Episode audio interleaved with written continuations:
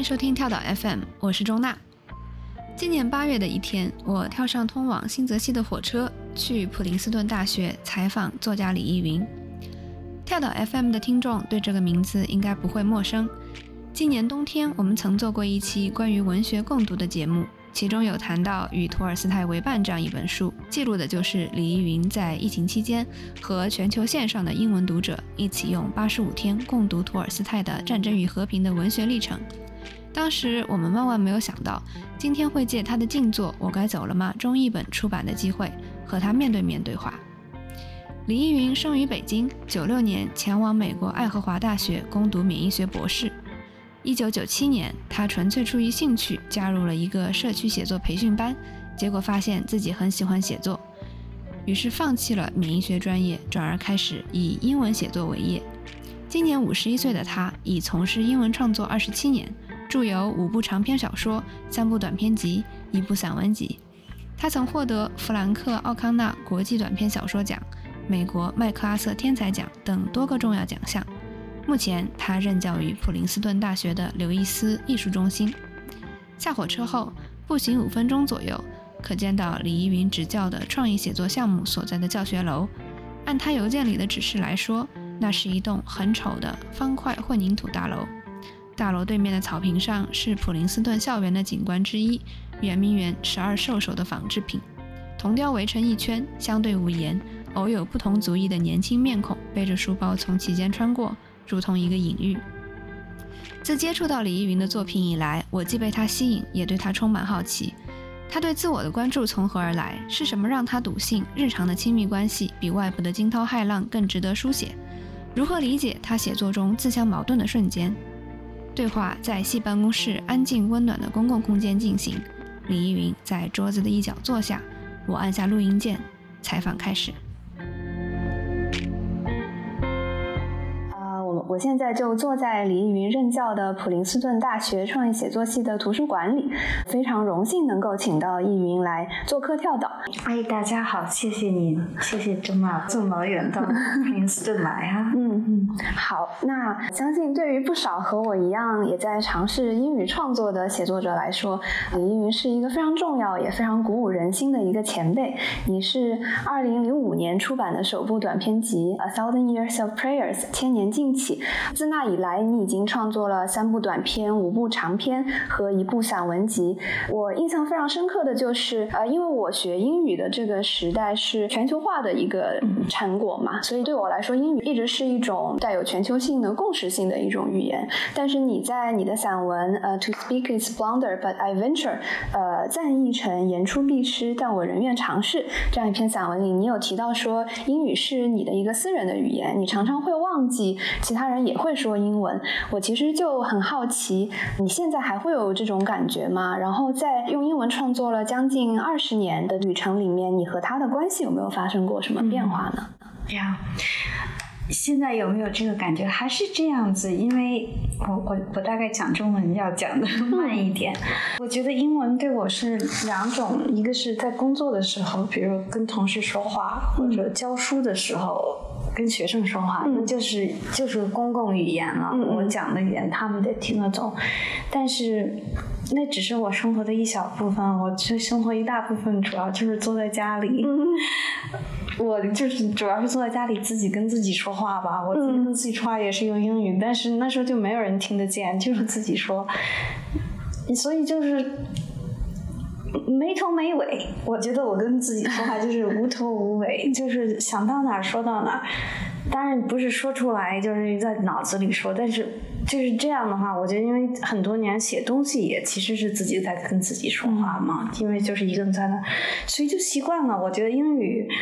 有一部分的语言就是我自己的，就是我就是私人语言，然后写出来了，大家看了不要紧，但是还是我自己跟自己的对话。OK，那就是你用这种角度来切入英语，然后用英语写作，你觉得在一开始会遇到什么样的挑战和困难吗？会不会有一种就是有的时候你的私人的语言的频率和大家的频率不容易那么搭起来，就会遇到会的，这就是有的时候。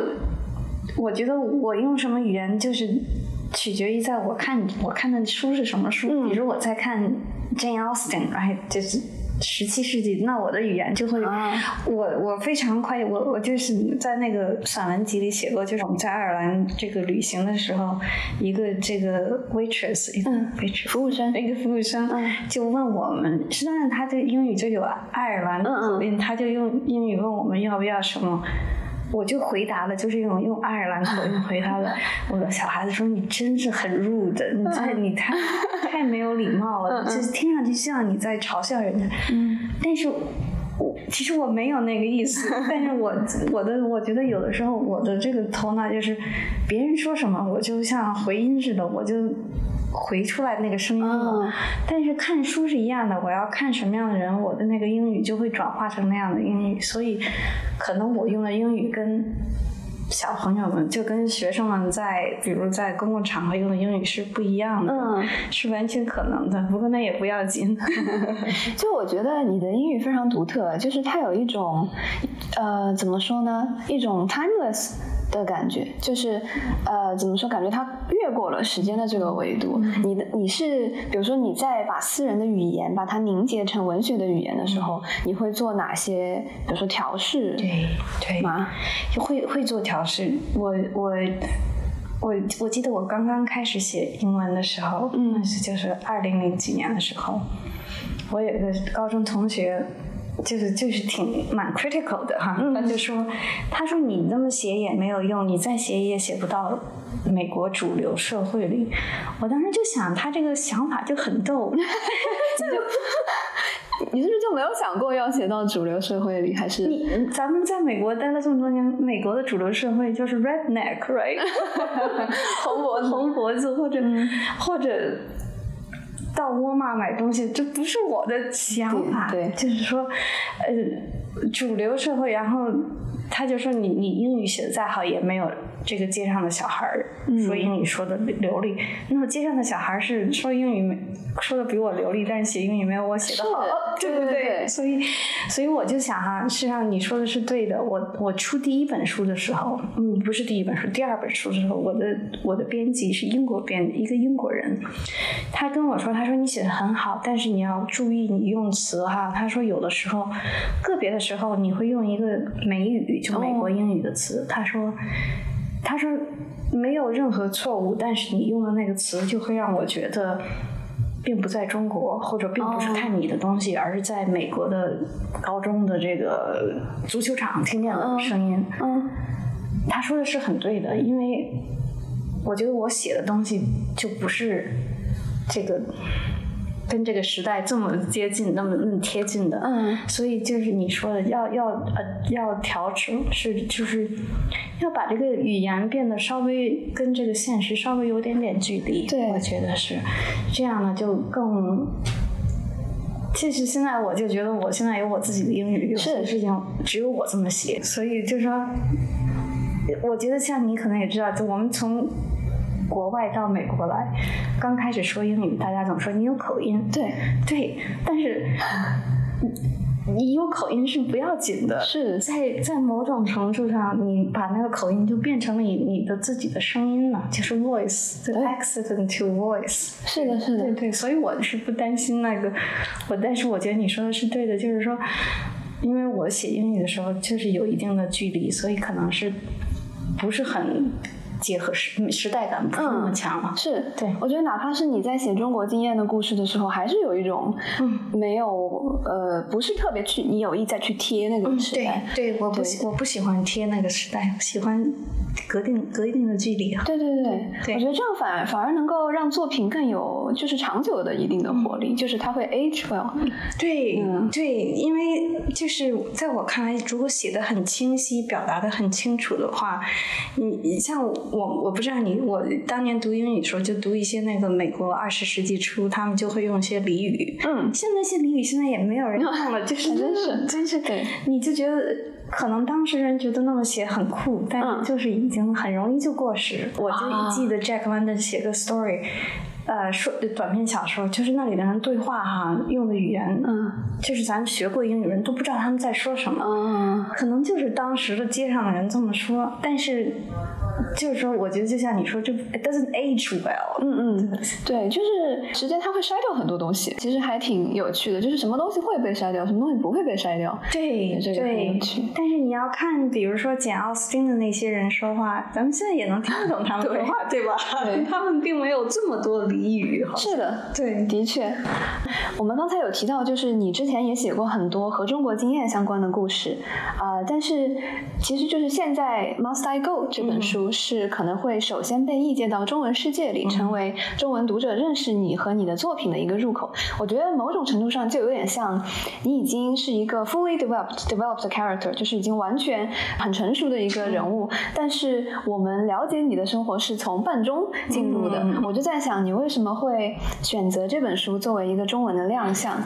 这我觉得，因为这有很多考虑了。以前我总是说不把书翻成中文，因为各种各样的原因了。嗯这本书我觉得，因为是第一是写美国的事情，嗯因为对这你你中国读者看写中国的事情再翻回去，在我看来就是有点不是最好的，嗯不是最好的选择。另外这本书，我觉得就像你说的是，我觉得这本书可能是我这个职业的一个叫什么分水岭，嗯就是说从这本书之后，我就不是前面那个作家了，我前面写的一些书。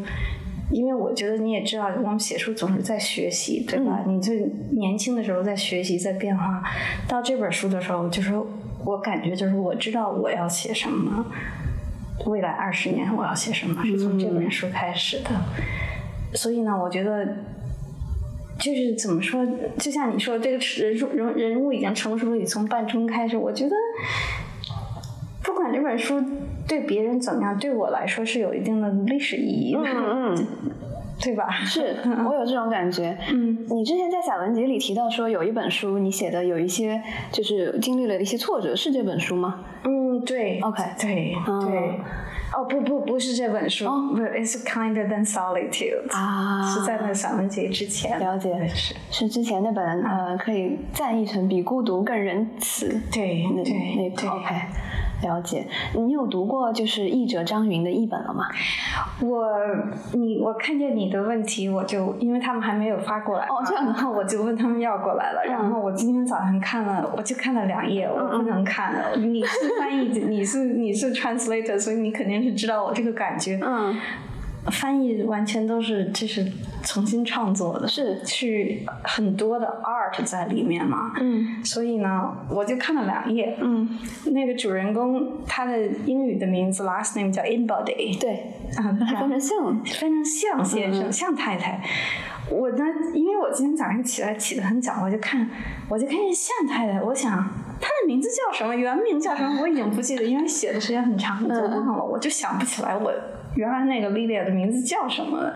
我回去看啊、我就觉得这个就很有意思，这个这个这个 decision 就是这个决定是翻译者的嗯的决定，对不是我的决定？但是他很很 clever。哦，我觉得蛮就是挺 clever，就是说，因为 embody 是有一点的这个意思，但是你你音译过去，音译过去是没有意思的。对，所以我觉得翻译是挺难的一件事情，因为我前面写了一本书，就有很多就叫 Where Reasons End 那本书，我是去法国的时候，那个法国的翻译 translator 法国的人说，他说是他翻过的最难的一本书，是我可以想象，因为都是都是 wordplay，对就是就是很多语言文字上的文字文字文字就是游戏吧，或者是这种 double entendre，right，就是是。就就双语带双关，就是这种完全是靠英语的那个，他就说在法语里就很难。哦，他就说，他就就决定有，因为当然是法国的读者很多英语词也都，他就有的有的地方他就不翻，嗯嗯。他就用英语给他说，因为没法翻。是，我觉得很我可以。想象，我正想说，就是我觉得法语和英语好歹还算相对比较接近，翻成中文的话应该更难。翻成中文很难。啊，我觉得我们刚才你有提到，就是文字上的文字游戏还有很多创新嘛。我觉得在这本书里，就是《我该走了吗》这本书里，它其实也有蛮多。嗯这个其实我发现有一个小的主题是贯穿了很多你的作品，就是对 cliche 的关注。cliche 呃，中文可以翻成陈词滥调。像这个主人公莉莉亚，她是一位年长的女性，然后她现在在生命的尽头，然后来回顾自己的人生。她有三任丈夫，然后同时有很多的子女，然后其中她有一个女儿是去世了。然后就是呃这样一位非常怎么说有点刚毅的一位女性，她同时也是对陈词滥调非常敏感的一个人。她比如说她会说我不喜欢打开新房的钥匙这种表达，因为锁只会把盗贼引上门。就我发现你经常会在小说里对陈词滥调进行挑战和改写，这个其实，在你刚才所说的《Where Reasons End》那个理性终结之处这本对话式的长篇小说里也是大量出现的。所以我觉得你在反对它的同时，对陈词滥调也有很强烈的好奇心，而且它成为你语言创新的一个跳板。嗯，所以我还蛮想问问，就是你对陈词滥调是怎么样一种看法？这，我觉得你问的就很好，因为这个 cliche 就这种陈词滥调，就这种俗语啊，就是已经变成了大家都说的。我觉得某种程度上，可能是因为我英语不是母语，所以这些东西并不是说在我血液里，对吧？嗯 就像咱们说中文就会讲一些成语，是。咱也不想那个成语的典故，就直接用成语了，对吧？因为我的英语不是第一语言，我就会想，但是你一想就会觉得有很多东西都不 make sense，就就就就就就你就会说不通这个道理说不通，对，嗯。你就会想，然后呢，另外一个我我我觉得我我是对语言很敏感，是一个是 cliche 敏感，另外就是词语是怎么来的、etymology，对吧？词源这个语言怎么来的，一个字怎么来的，我总要去查字典。所以就像你说的，这个确实是成为我就是说。这就是自己跟自己说话的原因。嗯，你你比如说什么人说一句很很俗套的话，water under bridge，对吧、p e o p l e 就就是就说 water 这个这个，你想 what water what bridge，谁发明的这个语言？嗯嗯，你就想回去看谁发明的这个语言。谁开始说的？有的时候，哎，有的时候就是有一些很俗语的，你在就就一直挖到后面，就是 Shakespeare 说的。哦，莎士比亚就会说一些，但是大家就用了也不想了。对。但是我就喜欢想一想。的确，就像有的时候，呃，我们现在突然想起一个成语，然后也会想，比如说“买椟还珠”，你就会想是以前是哪一个具体的人，他做了这么一件蠢事。对，嗯嗯对，事实上就说肯定是有一些，对吧？所以我喜欢就是就喜欢想这些事情，因为我觉得 cliche，我是去就对这些很敏感，所以我就喜欢你你喜欢把它们再拿出来再 spin 一下，对对对转一下，再看看能转出什么新的东西来。对，其实某种程度上很像那个语言上的一种考古学。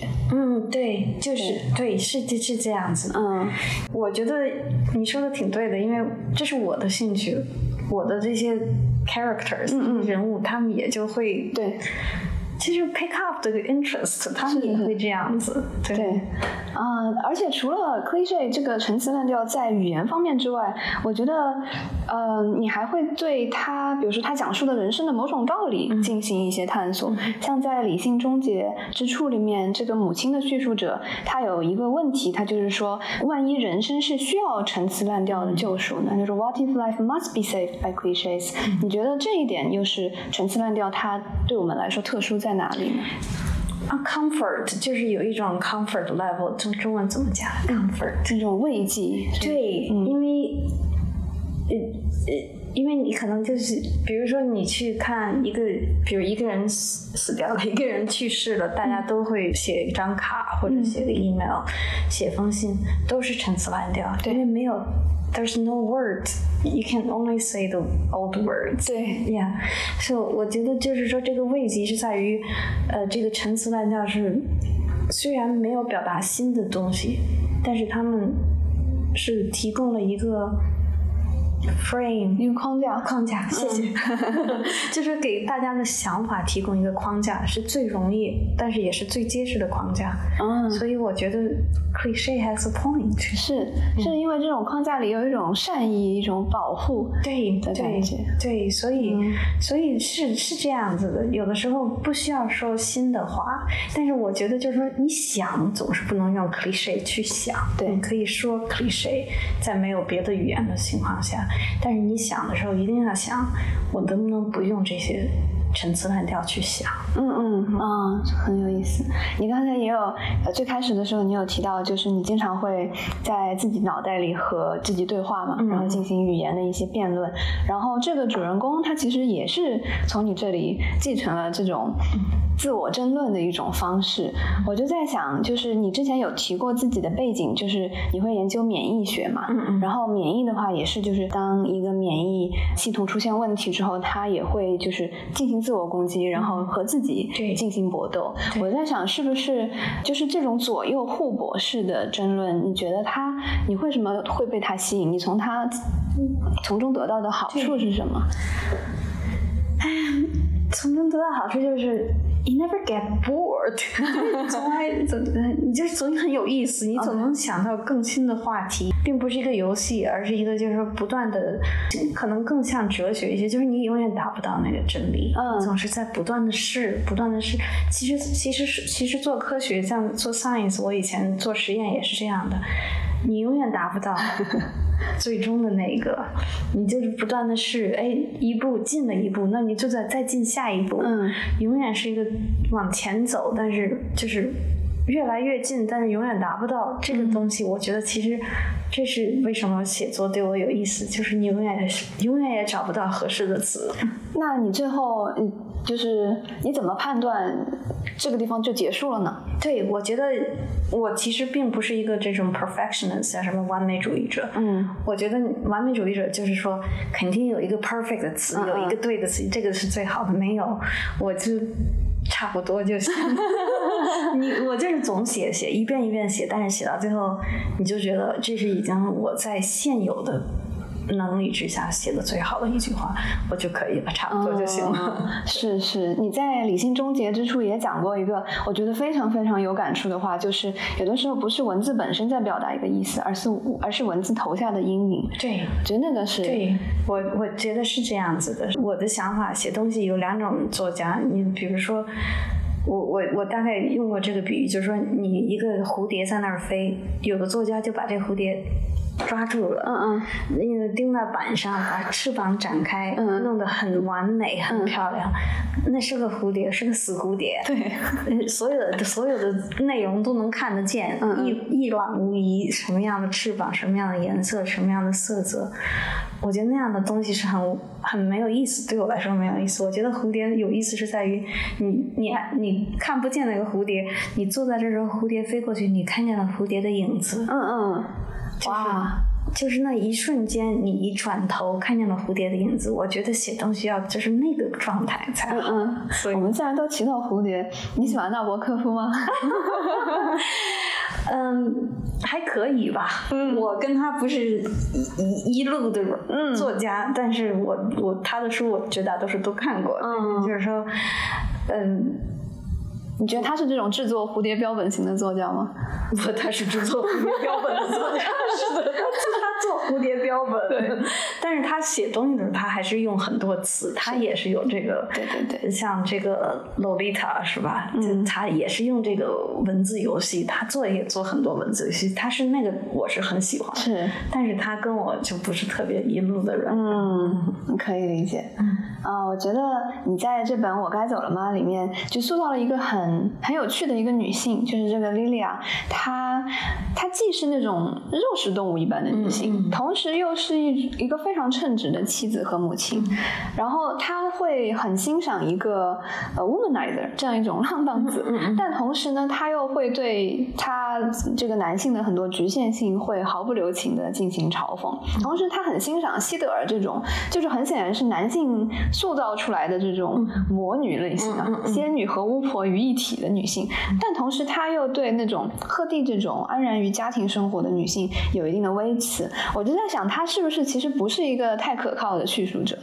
呃，所以很想听听，就是你是怎么构建出这样一位比较有矛盾性的一个美国女性的？这怎么构建出来的？这个问题还挺难回答，我觉得。嗯，因为最开始。这个书最最最最开始是因为我我喜欢看别人的日记嘛，就是以前人的日记或者这个手记，我就喜欢看。我看见一个很很很没有名的人，一个男的，他就说：“哎呀，我现在一事无成，呃，也没有事业，也没有钱。如果有个私生子的话，我我也不知道。”哦，你就想一个男的，这个中年人那 older middle age 就是中老年男的，就说我要有个私生子，我都自己都。不知道，你就会想，他一定会有一个私生子。他既然说到这点，所以我是从那个开始，我就想，如果这个人说我要有一个私生子，我不知道的话，那必然是这个私生子没有被他知道，但是那个妈妈是知道。嗯嗯。所以我从那开始就想，我要写一个这种妈妈。嗯。但是我写我写这本书的时候，可能有一些就是说，我现在可能好一些了，那会儿就会有一些这种 reactionary 叫什么，就是。对抗式，对抗式就是，比如说在美国，这个你可能也知道，就是说这个女性人物要 likable 啊，对，要讨人喜欢，要讨人喜欢。嗯，那我就最讨厌那个，就是说 likable character，女的一定要 likable，no，我就喜欢写一个这个很。很矛盾，然后又很 prickly，prickly 是什么？就是带刺儿的那种。对，就是很带刺，就是 《红楼梦》里说这个探春三姑娘用到，是个玫瑰，虽然香，但是摸上去了就扎手。嗯，就是我想就写一个扎手的这么一个女性，所以那就是对抗这个一般读者说这个女的一定要嗯嗯 likable，对吧？然后，所以那是就怎么开始写写她。你还设置了一个她的背景是。是，他是属于那种 settler 的后代嘛，就是所谓的呃美国第一批那种开拓者的后代。为什么会选择这样？对，这个是因为我当时写，我开始写这书，我们在加州一共住了十二年，嗯，那时候我就在加州已经住了十年、十一年了。我们住在加州是住在那个湾区嘛，嗯，我因为我老公就在硅谷，嗯，那时候加州二零零几年、二零一几年，加州就像现在这加州是，就是说全都是这种。Tech industry 是什么？呃，就是科技行业，科技行业，然后是医学行业。嗯，但是加州并不是那样子的，加州往回一百年。都是淘金者的淘金者的后代，对吧？另外一个呢，我自我在加州，因为我这是跟我那个老师 Marilyn Robbins 学，就是你在哪个地方住下来哈，一定要了解他当地本地的历史。嗯，所以我就看了很多加州的历史，实上我觉得我的朋友住在东部的，对加州的理解不如我对加州的理解深。即使是美国人，他们对加州没有任何的概念，所以我就看很多加州历史，我就想我就要写一个小说，就是加州。的小说，但是不是这个现代的加州，是一百年之前，都是 settler，像你说，都是这种从中西部、从东部，都是为了淘金过去的。嗯，然后那时候，实际上加州那会儿也都是中国人、俄国人、瑞典人，就是全世界的人都在那儿淘金。对，我就想就要写一个那样的。那样的场景就是 Old California，嗯，是就是以前的加州。这个还蛮有意思的，因为那你现在搬到这东部来了，你会看这边的历史吗？我我有时候看一点点这个 New Jersey 的历史，嗯嗯，我我觉得会看一些的，因为但是因为我现在看的，我现在写的东西跟东部没什么关系，但是对，但是我我觉得另外人有一个这个滞后的效应嘛，你刚我刚从中国搬到。Iowa 的时候写中国的事情，我离开的 Iowa 以后开始写东中西部的事情。是离开加州，我就写了那么加州的一本书。现在呢，我就想在东部再住一些。东部的，你看，比如说普林斯顿，你看现在就像校园似的。嗯。你往前一百年，就是什么奴隶主哦，是有奴隶主的后代，嗯南方奴隶主搬到这儿来，因为就有钱了，在这儿买块地、买个房子什么，就是还是历史还是要知道一点点。的确，的确，我觉得很有意思。就是你说的，其实就是把加州的其他的东西挖掘出来，因为很多人都已经忘记了加州在被科技主导和就是控制之前是一个什么样的样子。我在读那个琼迪迪恩的时候也有这种感觉，就他也是那种老加州。对对对，所以就是我才意识到啊，原来他是一个深深的植根在加州的人。对，加州以前是什么农村啊，农场对吧？农场养马的，种种草莓的，你要走一百年之前，都是日本人的后代，哦日本人的移民，跪在地里头，就是。就是挖草莓，一跪跪一天那样子。现在我们都不想这些事情了，对吧？但是你一百年之前都是就是淘金、种地、养水果、养马、种水果，就是这些。因为我我当年我第一个工作哈是在一个一个叫 Mills College，我不知道哦你知不知道，是一个女女女子学院，在加州的。我在那教书，我并没有很注意它的历史，但实际上它的历史就是这个淘金的时候，一八五几年的时候，这个 Mills 他们这个夫妇俩，他们是这个叫基基督徒了，嗯他们就觉得这些淘金人的这些女儿都没有受过教育，啊，他们成立了 Mills College，专门给这些淘金人的后代的女儿哦教书。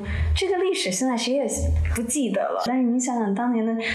当年他这个夫妇的想法是很好的，你有钱的人的女儿都是在东部上好学校，嗯但是你没钱的女儿就在加州，就他们就来去教育这些人。嗯，很有意思。我觉得美国其实有很多埋在那种缝隙里的东西。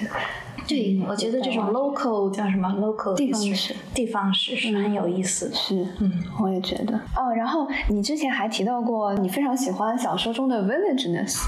你现在还是这种特质，就是或者说，能不能跟我们展开讲一讲，就是这种 villageness 这种乡村性，嗯嗯，是什么样的一种感觉？对，因为我觉得人总是怎么说呢？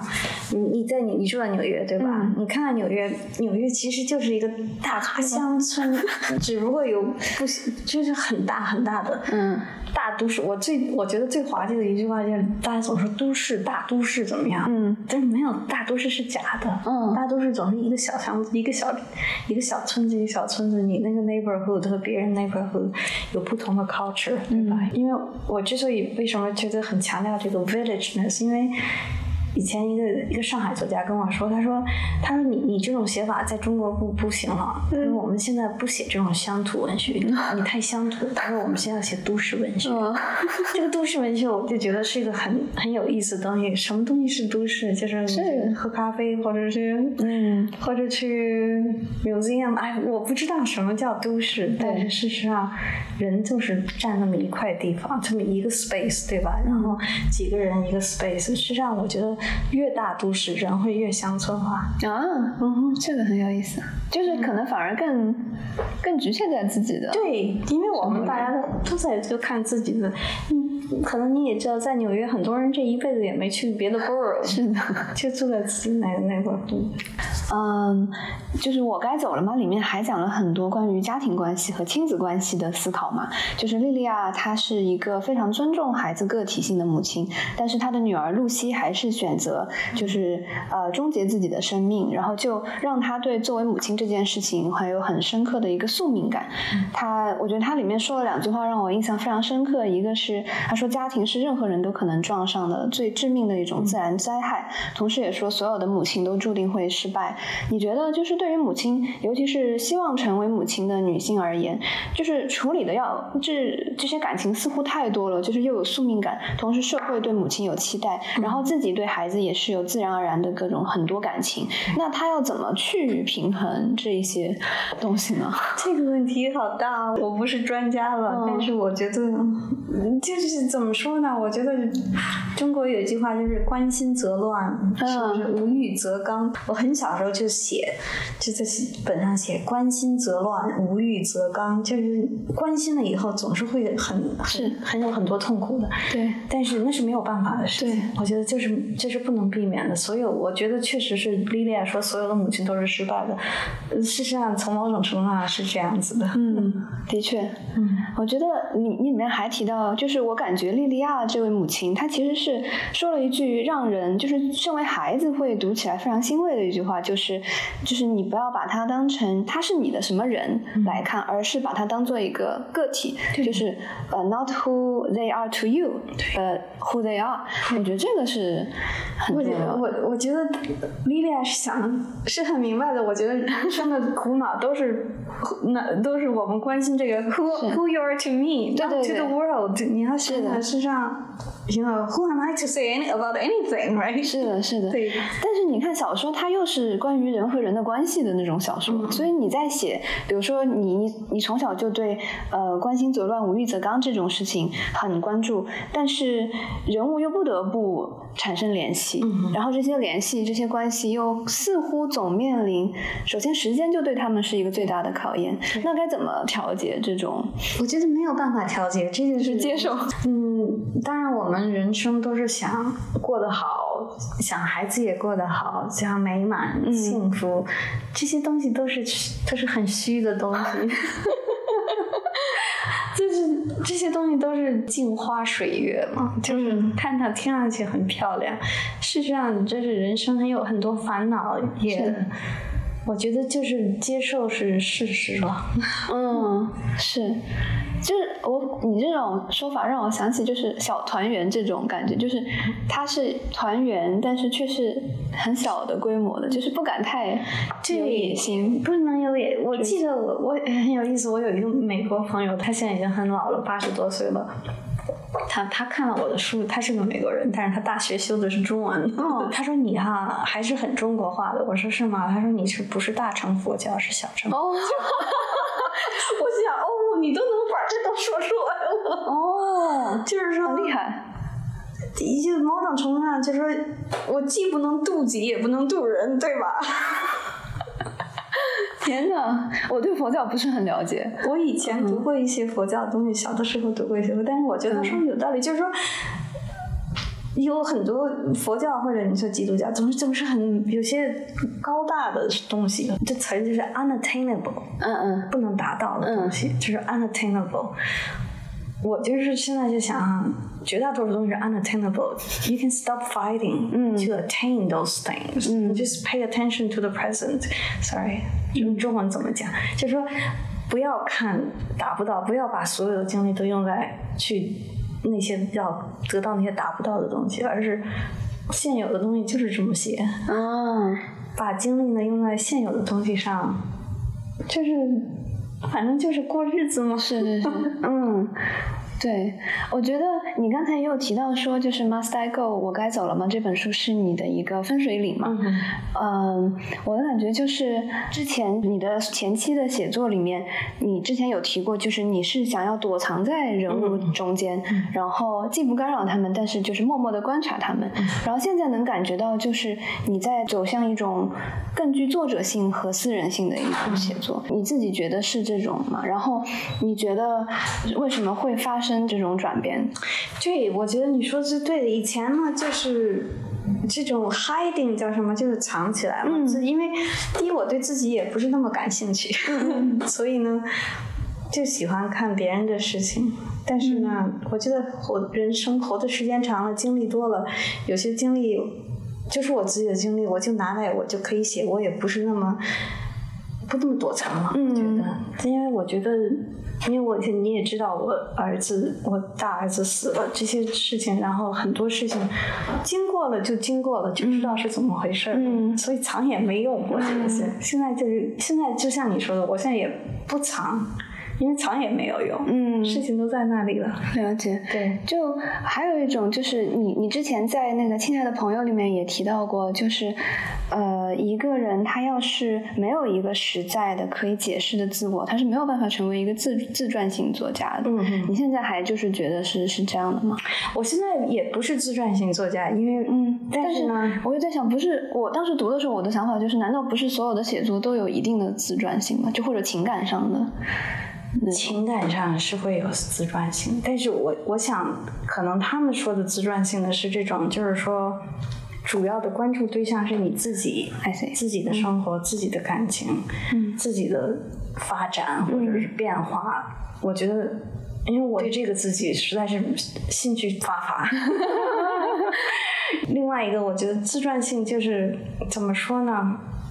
自传性上某种程度上就是你自己的经历，就是这个整个的框架了，就是你从你的作品的框架了。但是我我感觉我自己的经历只是一小部分，只是世界的一小部分。嗯就像化学，咱们做化学实验那个叫那个 pH 试纸，嗯我的经验可能只是个 pH 试纸，你把我那个性能显示是酸是碱，嗯但是我只是一小部分。嗯 My curiosity，、我的这个好奇心，我的好奇心是那个更大的世界，嗯所以我自己只是个 pH 试纸嘛。哦，但是虽然你对作为就是李依云的这样一个自我没有那么感兴趣，但我觉得你对不同类型的自我非常感兴趣。哦，非常的，嗯非常的，就是你觉得，就像这个《我该走了吗》里面提到过很多种自我，就是敏感而自私的，敏感而无私的，嗯不敏感而无私的，不敏感而自私的。对。就是我我我很想问你，就是人物的自我和人物的个性之间有什么异同吗？啊，这个 OK，自我是 self，Self 个性呢是 personality，或者 character？personality，嗯 character。人物的自我和人物的个性，因为有的时候我觉得像 Roland 罗兰这个人物嘛，嗯他不是会说自己的自我就像兔子一样，就是一直可以从帽子里变出来。对对对，我我就在想啊，那他的这个自我是否是构成了，就是他自我过剩这一点是否构成了他的个性？就是那自我是到底是大于个性，还是有别于个性？大概是有别于我现在一时得得好好想想这个问题。嗯，比如罗兰这个，他的个性是很没有意思的。对，我知道很多，包括我很多认识的读者都不喜欢他，嗯嗯就觉得他就是个花花公子。嗯对，他是个花花公子，我对他个性一点兴趣都没有，但是我觉得他的自我很有意思。哦，他能够在自己创造，事实上，你看整个的半本书都是他在自己重新创造他自己。对事实上，我觉得他也是一个 writer，对吧？他也是个作家，对，嗯，他就是没有成功的作家。但是另一方面就是说，他也有一些想法，但是他的个性就是他的外表。外在表现是个，就是没有太大意思。嗯但是我喜欢他的内心，嗯对我来说很有意思。是对，我就想在想，是不是自我是更内在性的一个东西？可能是。嗯另外呢，自我并不是所有的，我觉得自我可能就是说包含的东西更多，然后我们并不是总是把自我显示给别人的。嗯有些有些 self，我们就是一层一层，像洋葱似的，一层一层，就是给自己看。嗯，对，这个蛮有趣的。嗯，还有一个就是，我其实特我特别特别喜欢你最近出的那本鹅之书。哦，谢谢。嗯那个 那个图材，就是我能感觉到它和你呃《Must I Go》或者《我该走了吗》，它是有一定的连接的。还有它和你的其他的书也会在进行一种对话。我觉得它和《理性终结之处》也有一定的对话。我就在想，这个是不是你写长篇第一次用第一人称呢？对，呃，但是马赛克我我该走了吗？也有一部分啊是第一是是人称，因为是日记嘛。对对对。然后莉莉娅注释的时候也是用第一人称。啊，对对对。嗯对，但是整个用第一人称是鹅之书开始的。你觉得就是用了之后有什么感受吗？哎，我觉得挺好的。嗯，我我上研究生的时候，我跟一个老师说，他说有的人就是有的 writer 嘛，有的作家就是第一人称是很 natural 的，嗯，很自然的；有的人呢就是第三人称很自然。他跟我说这个时候，他那会儿他就说他只能用第一人称写东西，哦，我那会儿只能用第三人称写东西。我前不久跟他说，我说你还记得你跟我说那句话吗？嗯他说你看，他说我多傻吧？他说我现在都开始改用第三人称写了。哦嗯我说我现在都开始改用第一人称写了。人会变的，我觉得、嗯人会变，是会变，要不然也没有意思，否则的话就变成了谁了？就变成海明威，总一辈一辈子都写那一个故事。嗯但是他写的很好，所以他写一个故事也可以嘛。嗯但是我觉得人会要人总是要想有一点新的东西。事实上，我觉得写东西每一本书都有一点新的东西给自己。嗯可能别的读者来说，一看就知道这本书还是你写的，嗯，但是这本书跟我上一本书是不一样，是，再跟上上一本书也是不一样，就是那种新的东西要学一些。嗯，你觉得第一人称带来什么样的变化？就是，呃，有的人写第一人称是觉得反而可以和这个人物隔一定的距离，有的人是觉得用第一人称反而觉得更近。你你是哪一种？我觉得是更有隔离啊。对，嗯，我我之所以我觉得可能我现在写第一人称比以前。写的舒服一些，不是舒服叫什么 comfortable，嗯，就可能更更习惯，不是那个词，更自然，更自然，就是更顺手一些嘛。就是因为我觉得我可以知，我可以完全知道我写的这个第一人称跟我没有任何关系，哦，就是说或者有一定的关系，但是我我能很了解这个距离，是，你可以掌控这个，对对对，距离，对，哦，所以就是。谢谢你，对我特别喜欢，我到处推荐人，真的特别喜欢。他的中译本也会出，好像也是，是不是也是庞文出？嗯，好像是，我记得好像是。对对，然后我还想跟你聊一聊，你刚才有说，有的时候你会采取一种反抗式的写作，就是去对抗美国，比如说当代的一些想法。对，我觉得，呃，美国还有一个当代文学一个毛病，就是他特别想要看有主动性的。主人公对吧？他要你非常 proactive，对对对，他要你有能动性。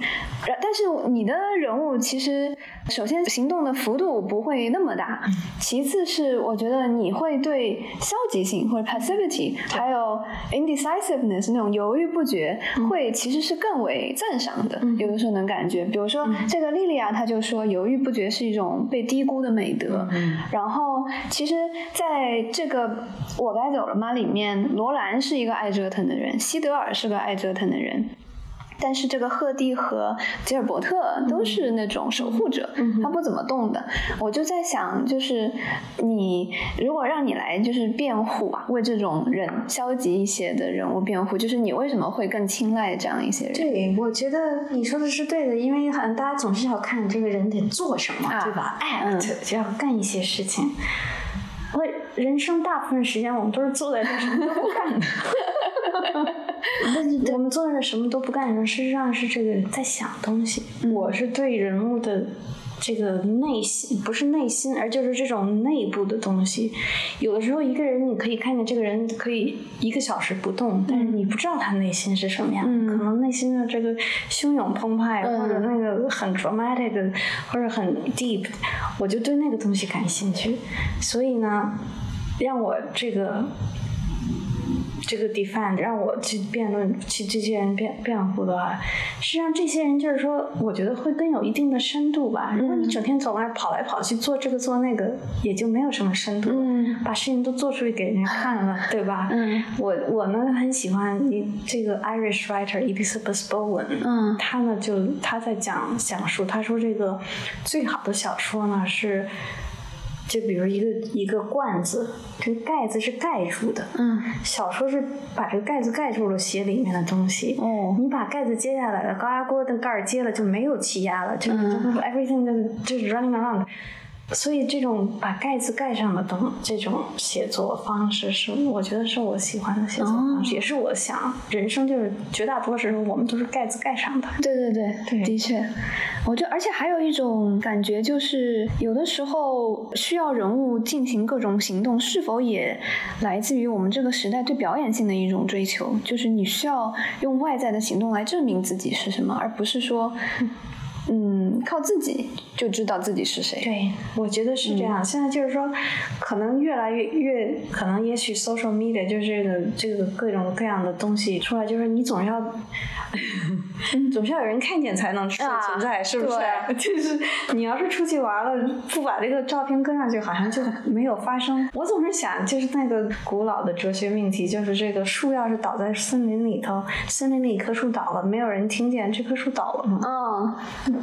就是这样子。是现在呢，就是说什么东西都要放在表面上，看见了才行。我就喜欢看不见的。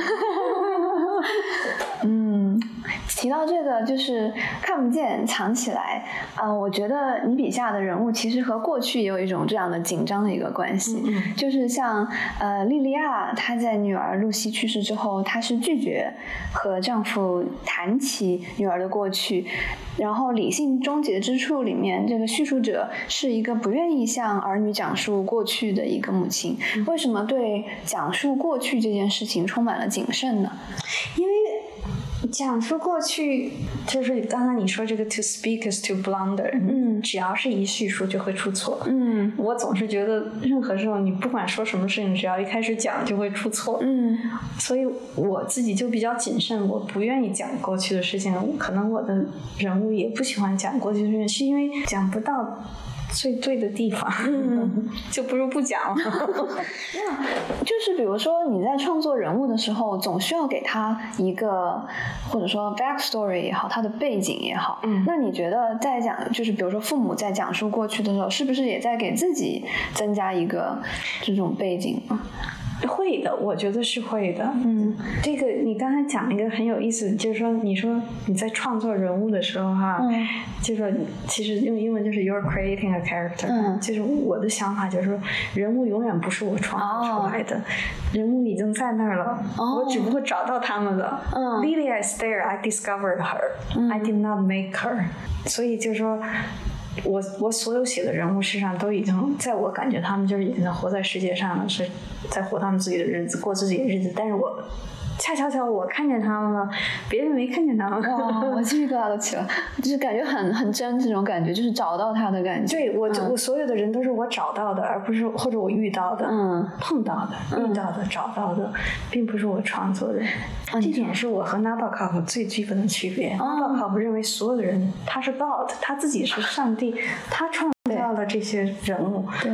我没有一个人物是我创造的。那你现在找了这么多人，你对找人有经验，就是有什么经验之谈可以分享吗？啊，我对找人可有经验。我觉得我就是比较会找人。嗯，我的观点就是说，事事总是不 make sense，就不 make sense。中文怎么讲？就是没有说不通，讲说不通，讲不明，总是有点不对，嗯嗯，不对劲，不对劲，嗯。就是我，或者就是跟人家聊天呢，或者就是看报纸或者看书，总会觉得有些不对劲的地方。就好像我说我这个这本书《My Cycle》，就是那个人说，我要是有私生子，我也不知道他在哪儿。嗯，一般人不会这么想，对，一般人不会这么说。但是他一这么说，你就知道 There's a story。这个这个就是我的找到了他。啊，我找到这个人就是 Roland，他就会这么说。嗯，不是所有的人都都会这么说。对。所以我有时候就是看报纸吧，或者看书，或者就是听人家说话，就觉得这人为什么要这么说呢？不对劲儿，就是。所以，我然后我一般都，比如我找到这个人，其实就找到就是这么一个 moment，这个这个是这个一瞬间，这个人看着你觉得不太对劲儿，嗯，你就把他留下来，然后慢慢的就。你就写出来了。那可不可以说成找到这个不对劲的呃瞬间之后，写作的过程就是试图来解释和弄明白他为什么不对劲？这是这样子的。我觉得就是我我总是说我所有的写作的这个全是出于我的这个不理解事情，嗯，就是不懂，就是 befuddlement 哈，怎么用中文 befuddlement。I'm always befuddled by the world，就是困惑，很困惑，就是这种 很奇怪的一种困惑的感觉。我觉得我所有写东西都是从那开始。哦，提到这个，我真的很想问你，很好奇的一点就是，你就是不是很喜欢鹅嘛？嗯。然后你会带着一个鹅包。嗯，对。然后，然后我能感觉到，就是你非常喜欢。呃，创造或者说找到，嗯，找到这样就是带了一点点天真，或者说一点点糊涂，嗯，或者有一点拙，对的那种人物。对，你为什么会就是喜欢这种人物呢？对，就是我觉得你说的对的，就是鹅就是一个咱们中文中文就讲呆头鹅，嗯嗯，对吧？嗯，英文就是 silly goose。嗯，这个鹅，这个就是这个 reputation 特别差。我觉得昨天写的，它鹅是很有意思的一种东西。嗯我就喜欢这种表面上看上去很普通、嗯很一般，嗯大家都以习以为常。你只要是你要说谁是鹅的话，总是一个这个，你觉得很笨吗？呆头鹅。哎，这个就是说，要在我我觉得英文就是说 look again。嗯我喜欢这个想法，就是说，你看的第一眼是这样的，嗯你看的第一眼是不是没看对，然后再看一眼、嗯 l o o k again，就是那个感觉。我觉得你说那些拙很拙又是很天真或者有很呆头的这种人物，都是那样子。嗯真的很聪明、很伶俐的人，你不需要看第二眼，嗯看第一眼就知道了，嗯。你也对他没兴趣了。但是有的时候你又会写一种很锋利的人物，就是他有一种野性在。首先你会把他等同于一种聪明吗？我不会，嗯不会，就是聪明的人就是不是那样的 OK 可能你说的锋利就是这种 fierce 的感觉，嗯嗯就是。事实上，你刚才说这个 Lilia 总是跟自己在左右互搏，你说你用那个左右互搏，这个就是就是说总是在 argue，对吧？我喜欢写这种 argumentative，嗯 argumentative 怎么说？就是很争争辩性的。对，就是总喜欢不是那种胡搅蛮缠的，嗯而是这种很有理性、嗯很有逻辑的跟自己辩论，嗯就是没有 stay，不是给一个定论，而是就想怎么能够这个找到这个更多的辩论的方式。嗯可能这些人是我喜欢的吧。嗯，我能感觉到，就是其实你刚才说，就是 look again 再看一眼的这种特质，其实它是带有了一点双重性啊，就是那种 duplicity，双重性，同时带有又带有一点欺骗性。对对对对对我觉得这个还挺有意思的。我觉得，我觉得我所有的东西都是 look again。嗯，我也有这种感觉。对，第一眼是不可靠哈。嗯，是是是，呃，你刚才也提到，就是你非常喜欢读书信和日记集，这一点在你的散文集《亲爱的朋友，从我的人生写入你的人生》里面也有提到。我觉得那本书其实很适合。做我该走了吗的一个、嗯。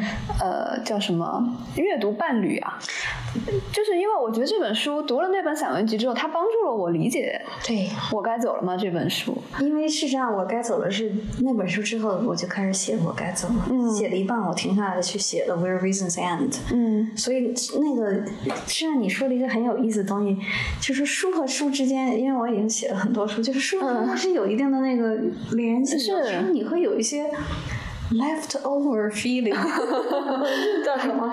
剩下残余的感觉残余的感觉，嗯，你还没用完，嗯。但是你要是只用那个残余的感觉，就是不能写新的东西了，嗯，但是总有这么的 lingering 叫什么，就留下来一点余味。余味，嗯，你要重重新看，就会写出新的东西。哦，对，很有意思，因为我觉得就是我读这个我该走了嘛，我我是读了蛮多遍，呃，然后有的是就是他出来之后我就读了，然后后来我在做这个采访的时候我又读了几遍，我能感觉到就是初读的时候大家会产生困惑，就是莉莉娅她是一个非常极致的读者，嗯。就是她不仅读了这个一个名不见经传的作者的日记集，他还写他写注脚，嗯。而且越写越长，没错。然后他，呃，甚至是通过写注脚这件事情来向后代讲述自己的故事，所以某种意义上是他把自己的人生和这个作者的人生就完全的产编织在了一起。嗯然后我就感觉你在阅读，就是那个散文集里，你也是通过阅读，然后和这些作家，比如说玛丽安·莫尔、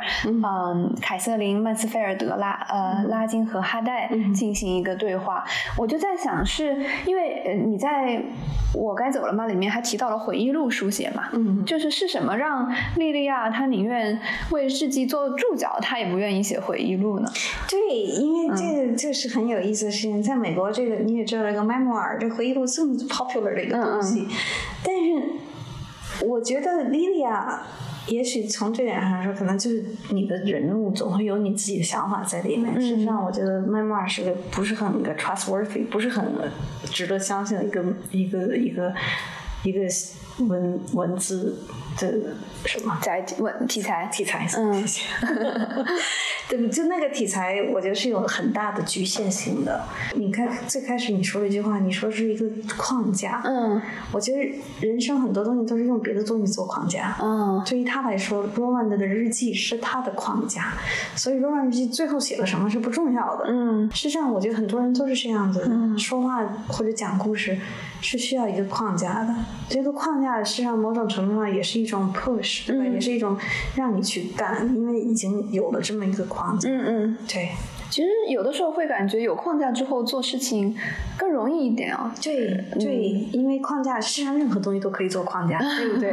我觉得不管是写东西还是生活，可能最浪费精力和最没有用的事情，就是说我要自己创造一个框架啊。我觉得那个东西是很浪费精力，也很得不偿失的一个东西。那你刚开始用英文写作的时候，你有感觉自己要搭一个框架吗？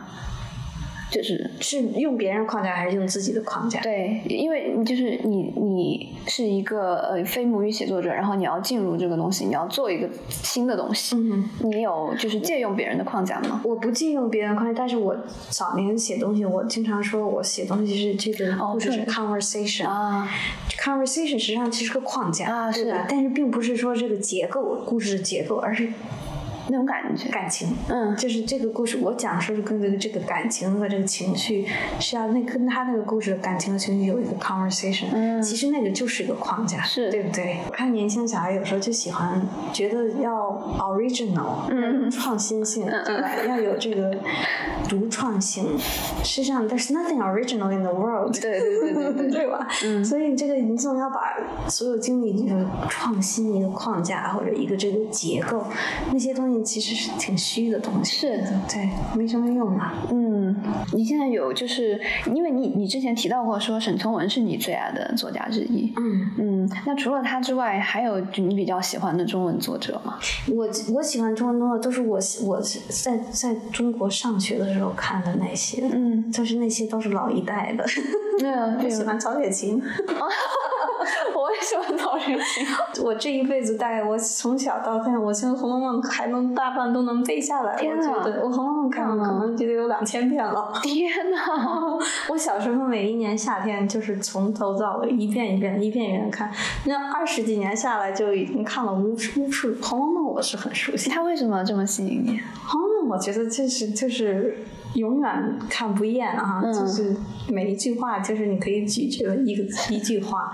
你看一个场景，事实上，《红楼梦》interestingly，《红楼梦》和《战争与和平》，我有时候想，这两个人写作的时间大概是相似的，对吧？都是那个时间。两个人隔这么远，没有看彼此怎么写，但他们用的手法是很像的。这个《红楼梦》里头说“未见其人，先闻其声”。嗯，这个王熙凤出场的时候是先听见王熙凤说话，对吧？然后贾宝玉出场的时候，先听见那个这个靴子的声音，然后才又听见他的声音，才看见他。实际上。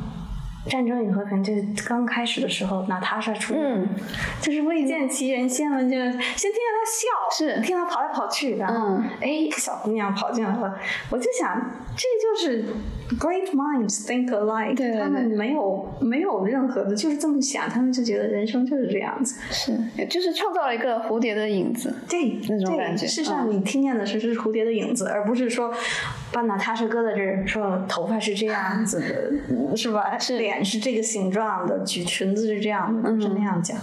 所以，嗯，《红楼梦》我喜欢啊。嗯，是我我也是。沈从文我也喜欢，然后早年还是有一些，现在你一问我就想不起来了，就是就是说不上。嗯，你有觉得中文有发生什么样的演变吗？嗯，就是大家的语感呀，或者说遣词造句的方式，还有比如说主题的思考啊什么的。不好说，我觉得有时候现在看中文写东西，我就想，就别扭。要么就是我语感不好，要么就是这个书的语感不好，可能有 both，对吧？嗯，咱们小的时候学那个《小石潭记》，嗯，这个柳宗元的《小石潭记》有一句话说：“潭中有鱼百许头。”嗯。皆若空游无所依。我现在就觉得中国人现在讲，要是能写成那个水平就行了。但是我很少看到能，就那个感觉哈，是说有，就像你说是影子。嗯，皆若空游无所依，因为这个水太清了，这个鱼就那一句话又有形象又有动感。嗯。因为是很很诗意的，是而且它马上就唤起你看到过的那种场景了。Exactly，但是就就那个哈，我觉得那是中文的嗯最高点，就是说就那么七七个字，皆若空有无所依，七个字就现在的人可能写一百个字也写不出来那么好。的确，啊，我的问题差不多就嗯问完了。嗯嗯，对，特别感谢哎啊，谢谢你，谢谢你我们你进行这场对话这。么远来，谢谢你啊。